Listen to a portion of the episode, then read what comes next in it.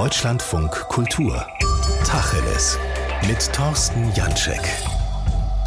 Wehrhafte Demokratie, das ist 2023 das Jahresthema der Deutschlandfunk Denkfabrik in allen drei Programmen. Da steckt natürlich so ein bisschen eine Zeitdiagnose drin, nämlich, dass die Demokratie mancherorts in die Defensive geraten zu sein scheint. Und natürlich schwingt da auch ein bisschen Hoffnung mit. Man könnte die vermeintlich schwächelnde Demokratie stärken, sie resilienter machen. Welche Rolle spielt dabei die Kunst und die Museen? Das wollen wir heute besprechen mit Nora Starnfeld. Sie lehrt Kunstvermittlung an der Hochschule der Bildenden Künste in Hamburg, ist Autorin des Buches Das Radikaldemokratische Museum und ist jetzt bei mir im Studio. Herzlich willkommen, Frau Starnfeld. Hallo. Teilen Sie denn überhaupt die Diagnose, die wir da haben, dass die Demokratie nämlich in eine Defensive geraten ist? Ist schon so, dass ich in vielerlei Hinsicht den Eindruck habe, dass eine Demokratisierung der Demokratie nicht schlecht tun würde und das nicht nur vor dem Hintergrund des Krieges, der da anzuklingen scheint, sondern auch vor dem Hintergrund gerade in dem Thema, das mich beschäftigt, eben also das kulturelle Feld einer Neoliberalisierung dieses Feldes, wo ich das Gefühl habe, dass Selbstverständnisse von Demokratie nicht in dem Maße, wie sie zu sein scheinen oder sein sollten, tatsächlich existieren. Also wir könnten eine Demokratisierung der Demokratie gebrauchen. Frau Sternfeld, diese Diagnose, dass die Demokratie auch in die Defensive geraten sein könnte durch neoliberalistische Praktiken, vor allen Dingen die Ökonomisierung eigentlich aller Gesellschaftsbereiche, das sagt ja ungefähr diese These. Was bedeutet das denn fürs Museum und für die Kunst, für das Kunstfeld? Warum ist das ökonomisch so unter Druck geraten? das Museum, das ja eigentlich eine öffentliche Institution ist und wir auch selber als öffentliche Institution verstehen, hat sicherlich seit den 1990er Jahren ganz große Umbrüche erfahren. Und wenn wir uns überlegen, was zum Beispiel der Eintritt in diese Museen in den 1970er Jahren gekostet hat und was er jetzt kostet, ist das unglaublich viel mehr. Und wieso konnte das so viel mehr werden? Weil die Idee des Museums als Managementinstitution in den 1980er und 1990er Jahren und 2000er Jahren so einleuchtend erschien. Also es erschien so einleuchtend, dass es mehr darum geht, Sponsoren zu gewinnen, als die Leute zu gewinnen, denen die Museen eigentlich gehören, nämlich alle. Und in dem Sinn scheint mir ein neuer Paradigmenwechsel anzustehen, eben einer weg von dieser Ökonomisierung hin zu einer Demokratisierung. Ja, aber erstmal diese Enddemokratisierung muss man ja verstehen. Auf der einen Seite natürlich äh, sind äh, Museen zunehmend unter öffentlichen Druck geraten, weil die Finanzierung insgesamt teurer geworden ist. Diese Gebäude zu betreiben, Sammlungen zu betreuen, zu klimatisieren und sowas. Da ist ja ganz klar, dass das alles teurer geworden ist. Zugleich ist es trotzdem ein Projekt öffentlicher Förderung, steckt relativ viel öffentliches Geld drin. Welche Mechanismen beobachten Sie denn da, wenn Sie sagen, dass eine neoliberale Politik letztendlich auch den Bereich des Museums entdemokratisiert? War er denn schon immer mal so wirklich demokratisch? Die letzte Frage, auf die gehen wir dann nachher nochmal ein. Aber diese Anfangsfrage, also dass wir das so sehen, hat eben etwas damit zu tun, wie seit den 80er Jahren, 90er Jahren über Museen nachgedacht wird. Also vorher war nicht die Frage, wie viel Förderung Museen erhalten, sondern sie waren öffentliche Institutionen. Die haben gar nicht gefördert werden müssen, sondern sie waren eben Teil der Gesellschaft. Sie gehören allen und das war so organisiert. Also nach volkswirtschaftlichen Kriterien gewissermaßen. Und irgendwann kommen privatwirtschaftliche Kriterien auf. Die fragen nicht mehr, was braucht die Öffentlichkeit, sondern die fragen, was ist das für eine Institution? Wie können da private Gelder reinkommen? Was gibt es für Private-Public Partnerships? Wie kann das privatwirtschaftlich geführt werden? Was wird da gebraucht? Und plötzlich wird da von öffentlichen Förderungen gesprochen, wo eigentlich eine öffentliche Institution eingehören sollte. Und zuerst denkt man, ja, das könnte ja auch eine Verbesserung sein.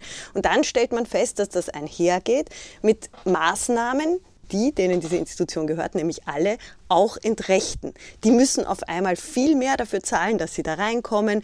Deren Interessen und Fragen spielen weniger Rolle als vorher, obwohl dauernd so getan wird, dass sie Fragebögen ausfüllen dürfen und Evaluierungen machen und ihre Interessen total wichtig wären. Aber tatsächlich geht es zunehmend um Interessen von InvestorInnen, um privatwirtschaftliche Ausschreibungsprozesse und so weiter. Und diese Phänomene einer Umstrukturierung der öffentlichen Institutionen würde ich eben als Phänomene der Neoliberalisierung oder eben auch der Ökonomisierung beschreiben, bei denen aus dem Blick gehört, dass Museen eben allen gehören. Also könnte man das Problem doch ganz einfach lösen, indem man sagt, museumsfreier Sonntag oder Mittwoch, Donnerstag oder überhaupt keinen Eintritt mehr. Dann wäre alles erledigt? Nein, aber es ist interessant, dass uns das fast utopisch scheint. Überhaupt nicht wäre damit alles erledigt, aber es wäre doch eigentlich eine einfache Antwort, mit der wir schon mal anfangen können.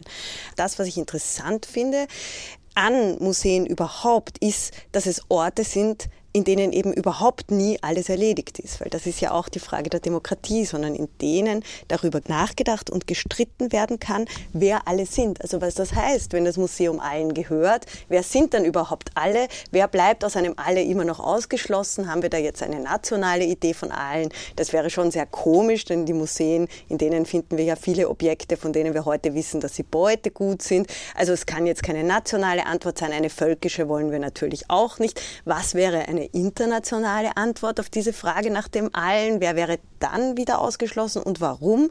Und was hat das mit der Geschichte zu tun? Und all diese Fragen sind eigentlich Fragen, die im Museum, in den Ausstellungen und Programmen selbst verhandelt werden können.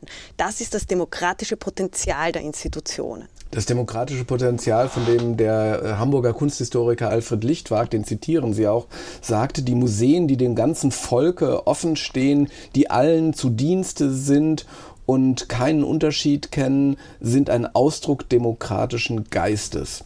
Waren Sie denn jemals so demokratisch? Ich meine, Sie sind entstanden der französischen Revolution, dann waren Sie ja sozusagen der Louvre als Bürgermuseum da und trotzdem kann man sagen, dass das Institut des Museums, das Bewahren, Sammeln, Zeigen, ähm, Forschen eine wirklich demokratische Institution jemals war? Ich würde sagen, dass im Museum Demokratisierungsprozesse und Entdemokratisierungsprozesse beide gleichermaßen in der Geschichte da sind und dass diese Frage sich immer wieder und immer neu gestellt hat. Ist das Museum ein Mausoleum? Geht es darum, dass da alles tot ist? Oder geht es im Museum um das Leben? Geht es um die Geschichte für die Zukunft? Diese Frage ist so alt wie das moderne Museum selbst und Sie haben den Louvre angesprochen.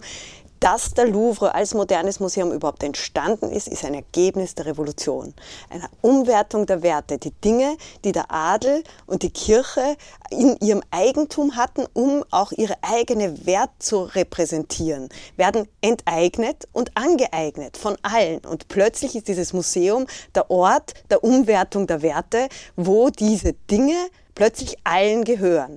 Das ist ein Moment der Demokratisierung, der aus meiner Sicht die Geburt des modernen Museums ausmacht und zugleich auch die Geburt einer nationalen Museumsidee in einer Kolonialgeschichte ausmacht, die eben mit Gewalt und anderen Formen der Enteignung und der Beute und so weiter einhergehen, weshalb auch das unbedingt diskutiert werden muss und es eine kritische Auseinandersetzung mit dieser Idee der Demokratie selbst und den ihr eingeschriebenen Problematiken stattfinden muss. Das heißt, ja und nein. Demokratie ist im Kern des Museums und Demokratisierung muss immer wieder neu erstritten werden.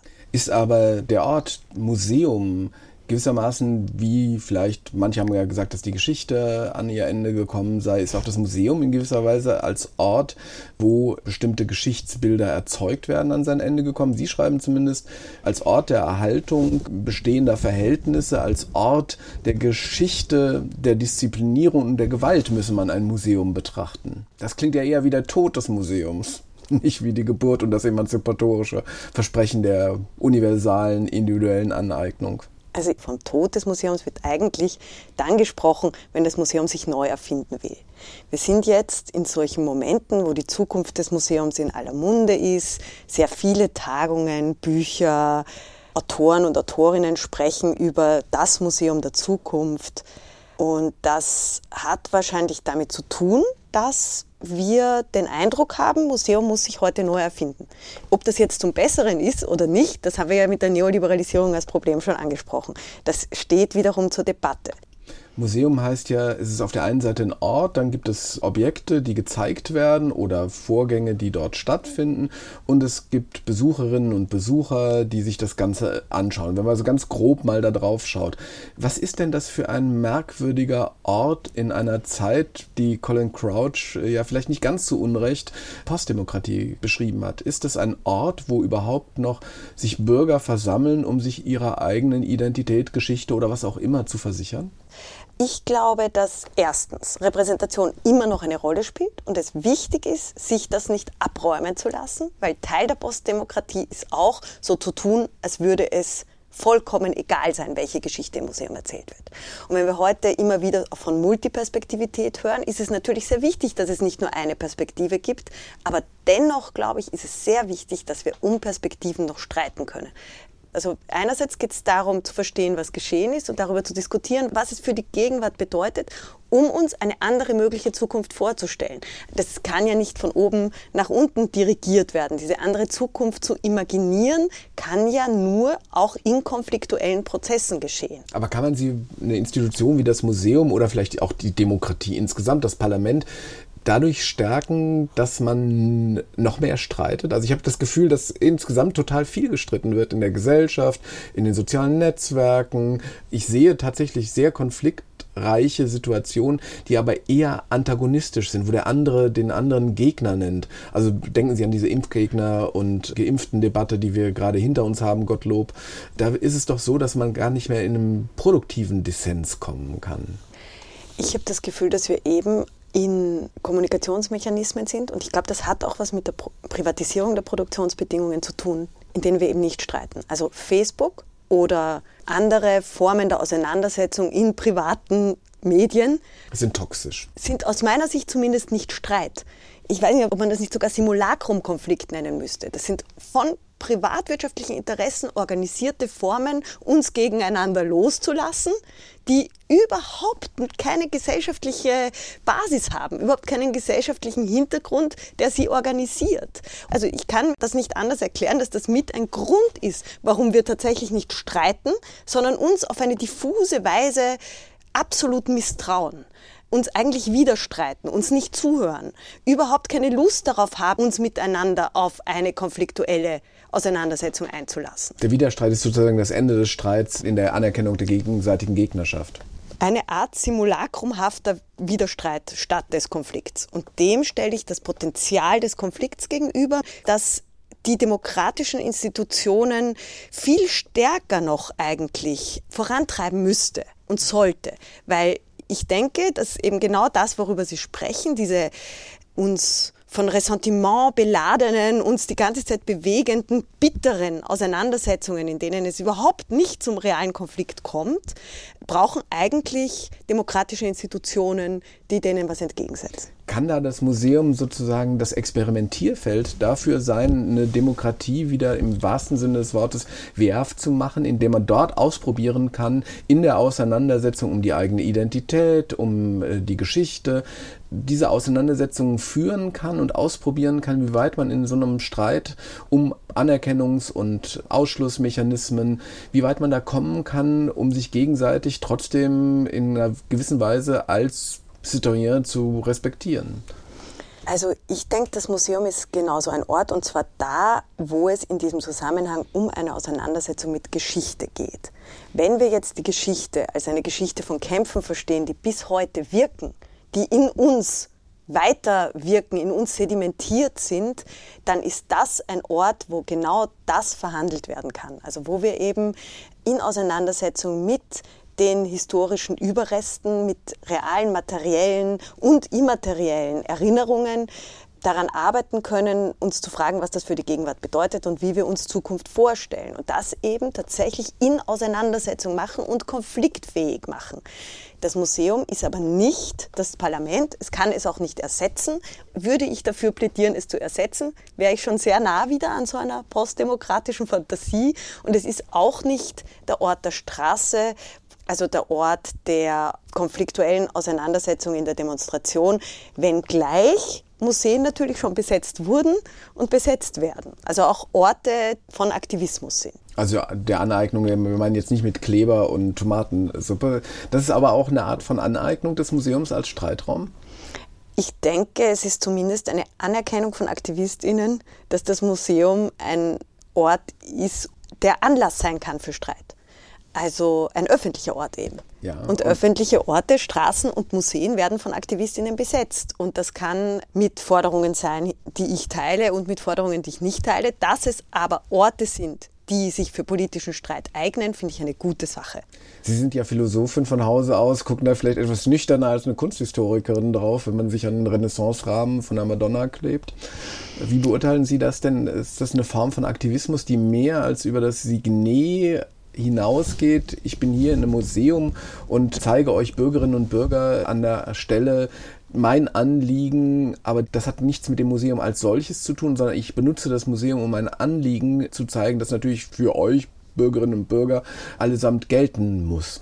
Also ich bin Museologin. In dem Sinn ist mir das Museum schon sehr viel wert. Und ich würde sagen, dass es genau darum geht um eine Auseinandersetzung mit dem, was in der Gesellschaft wertvoll ist, als wertvoll gilt und mit dem, was in der Gesellschaft als weniger wertvoll gesehen wird. Und diese Auseinandersetzung mit Wert, also diese Frage, was ist euch was wert, die stellen die Aktivistinnen, wenn sie Museen nützen, um ihren Forderungen Ausdruck zu verleihen der normale Museumsbetrieb ist nicht der des Aktivisten oder der Aktivistin, sondern ist der des Besuchers und der Besucherin, die durch ein Museum gehen, sich bestimmte Sachen anschauen, sich damit auseinandersetzen. So in den letzten Jahren ist ein Zauberwort entstanden, nämlich das der Partizipation, der Teilhabe in gewisser Weise. Da muss man am Ende so einen Fragebogen ausfüllen und sagen, was einem besonders gut gefallen hat, wie man darauf aufmerksam geworden ist und was man gerne sehen möchte. So grob gesagt, das ist jetzt eine Karikatur von Partizipation. Also das ich möchte mal gerne ein bisschen mitspielen oder man lässt mich ein bisschen mitspielen. Hat das irgendwas mit dieser emanzipatorischen Idee zu tun, die Sie mit dem Radikaldemokratischen Museum in den Blick genommen haben? Dieses Thema hat mich tatsächlich sehr beschäftigt, weil Partizipation ist eine ganz wichtige demokratische auch radikaldemokratische Forderung, war auch eine wichtige Forderung in der Französischen Revolution. Und zugleich wurde Partizipation, wie Sie sagen, zu einem Buzzword, zu einem leeren Zauberwort in den Neoliberalisierungsprozessen. Ich habe das selbst als Studentin erlebt, als die Mitbestimmung der Studierenden, die ja 68 erkämpft wurde, zunehmend weniger wurde, haben die Evaluierungsbögen ihre Hochkonjunktur erfahren. Also so in der Art, wir dürfen was ankreuzen, weil wir nicht mehr mitstimmen dürfen. Und diese Scheinpartizipation hat mich seitdem beschäftigt, beschäftigt mich natürlich umso mehr, weil das ein ganz wichtiger Begriff ist für zeitgenössische Museumsarbeit.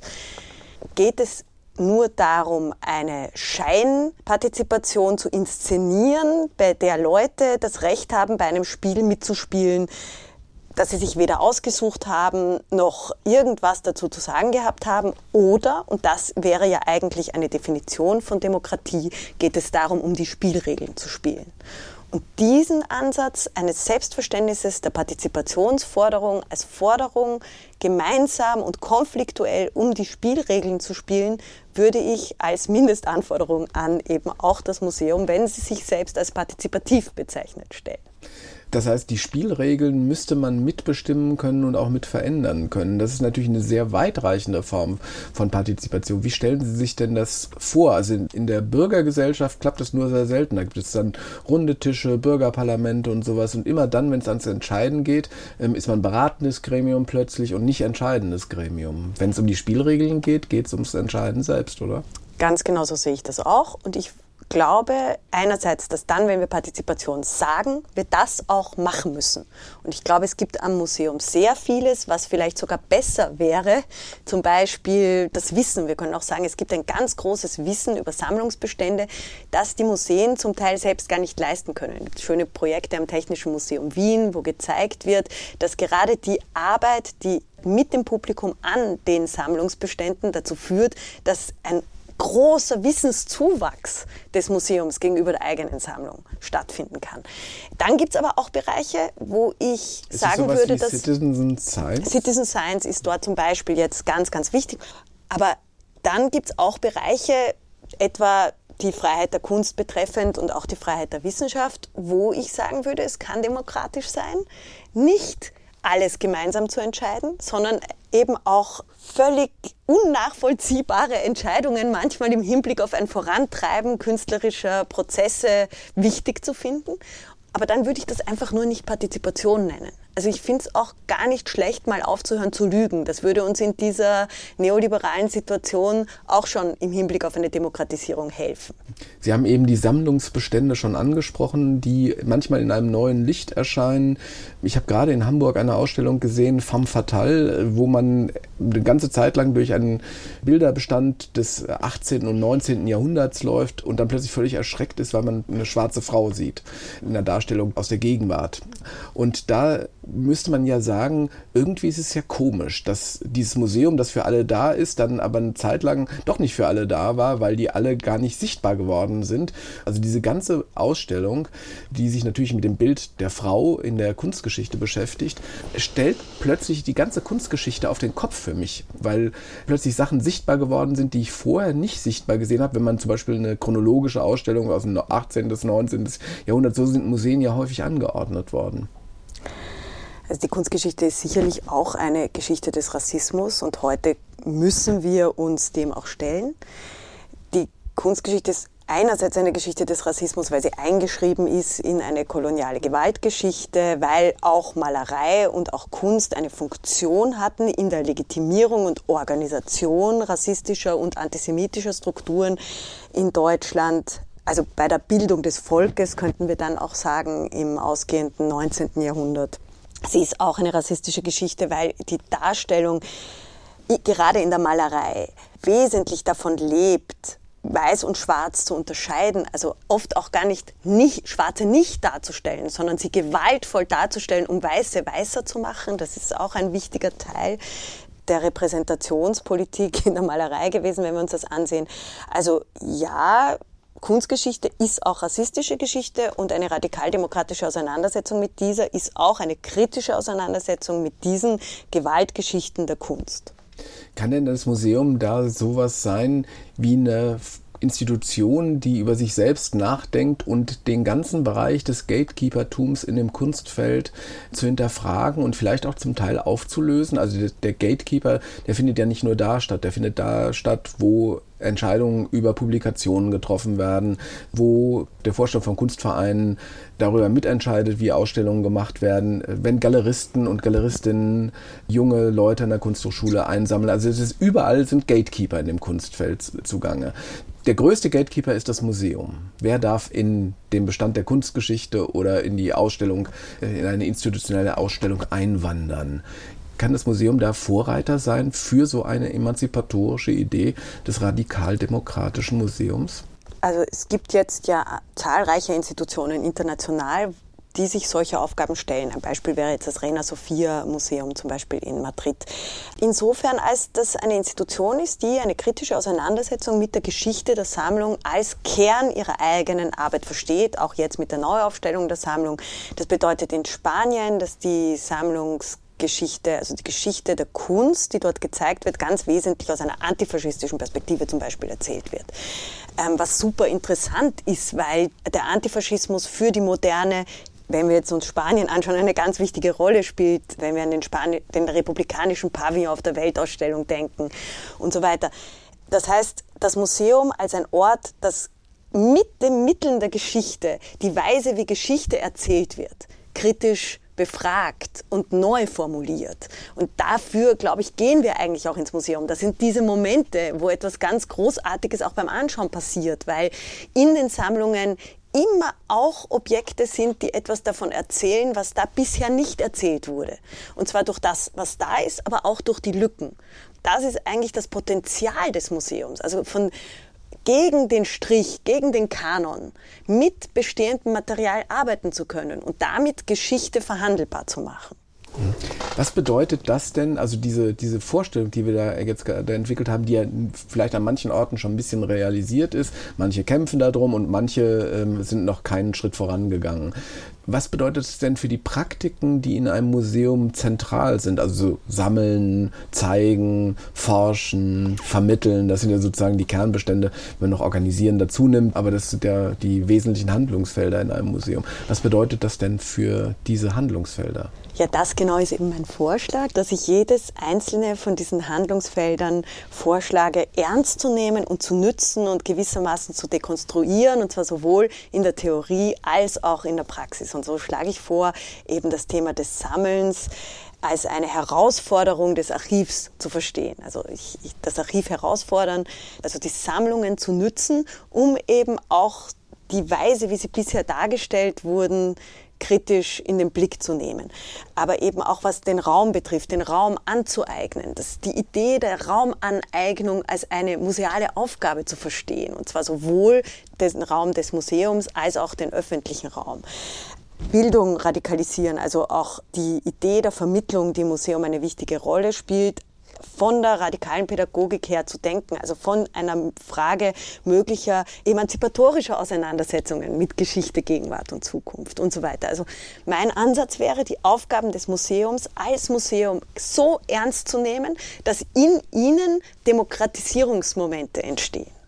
Und was bedeutet es dann für die Kunstvermittlung, also die üblichen Hörknochen, Bebilderungen, die Vorträge, die kuratorische, also in der, in der Sprache kuratorisch gehaltenen Einführungsreden?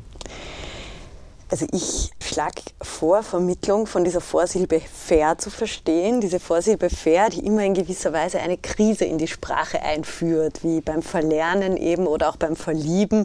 Da passiert was, da gibt es einen Shift. Und genau dieses Potenzial der Verschiebung der bestehenden machtvollen Selbstverständnisse, die würde ich der Vermittlung zuschreiben, als Möglichkeit. Es ist nicht das, was ständig passiert, aber es ist das, was passieren könnte. Nun haben wir ja gerade eine Großveranstaltung in Kassel erlebt. Jetzt kein Museum, das Museum der 100 Tage wird es ja häufig genannt, die Documenta.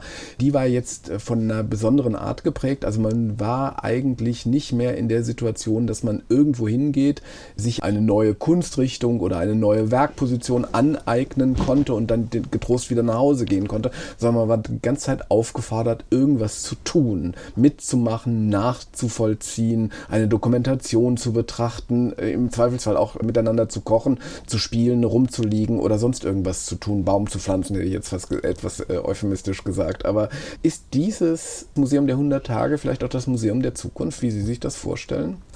Das, was ich an der Documenta 15 beeindruckend finde, ist der Moment, in dem es nicht mehr darum geht, bei einer Documenta etwas zu zeigen, sondern in dem es darum geht, etwas zu machen, das Strukturen verändert. Eben, da geht es nicht mehr nur ums Mitspielen, sondern da geht es darum, um die Spielregel zu spielen. Es geht nämlich auch nicht darum, dass jemand einen Baum pflanzen kann oder so, sondern es geht vielmehr darum, zu überlegen, ob eine gemeinsame Konstellation geschaffen werden kann, in dem die bestehenden Ökonomien so nicht mehr funktionieren würden. Also in, in durch das Zusammenführen der Ressourcen andere Möglichkeiten, sich zu organisieren, auftauchen. Das heißt, es ist eine Kunst, die nicht über etwas ist, sondern es ist eine Kunst, die etwas will, die etwas macht, die etwas verändern will. Es sind Künstler und Künstlerinnen, die ihre ästhetischen, ihre künstlerischen, ihre konzeptuellen Fähigkeiten dafür einsetzen,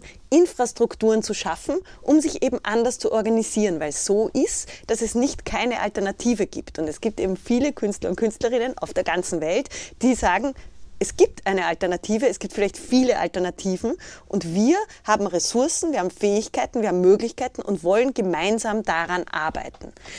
Und das hat sicherlich viele Leute bei der Documenta 15 auch beeindruckt. Diese Verschiebung, würde ich sagen, von der Repräsentation zur Infrastruktur, über die wir ja schon gesprochen haben. Also wenn wir sehr viel nicht mehr nur über Repräsentation, sondern auch über Infrastrukturen regiert werden, dann stellt sich für Künstler und Künstlerinnen auch die Frage, ob Repräsentation überhaupt das Medium ihrer kritischen Praxis ist oder ob es nicht vielmehr die Arbeit an alternativen Infrastrukturen sein müsste. Und das machen sie, das machen viele Künstlerinnen und Künstler weltweit. Und das ist das Beeindruckende an der Documenta 15. Da würde ich sagen, sehen wir, dass kollektive künstlerische Produktion immer schon ein Potenzial der Veränderung mit sich gebracht hat. Nicht jede Kunst ist Veränderung, aber ich sehe, auf der Documenta 15 ist ein solches Potenzial da.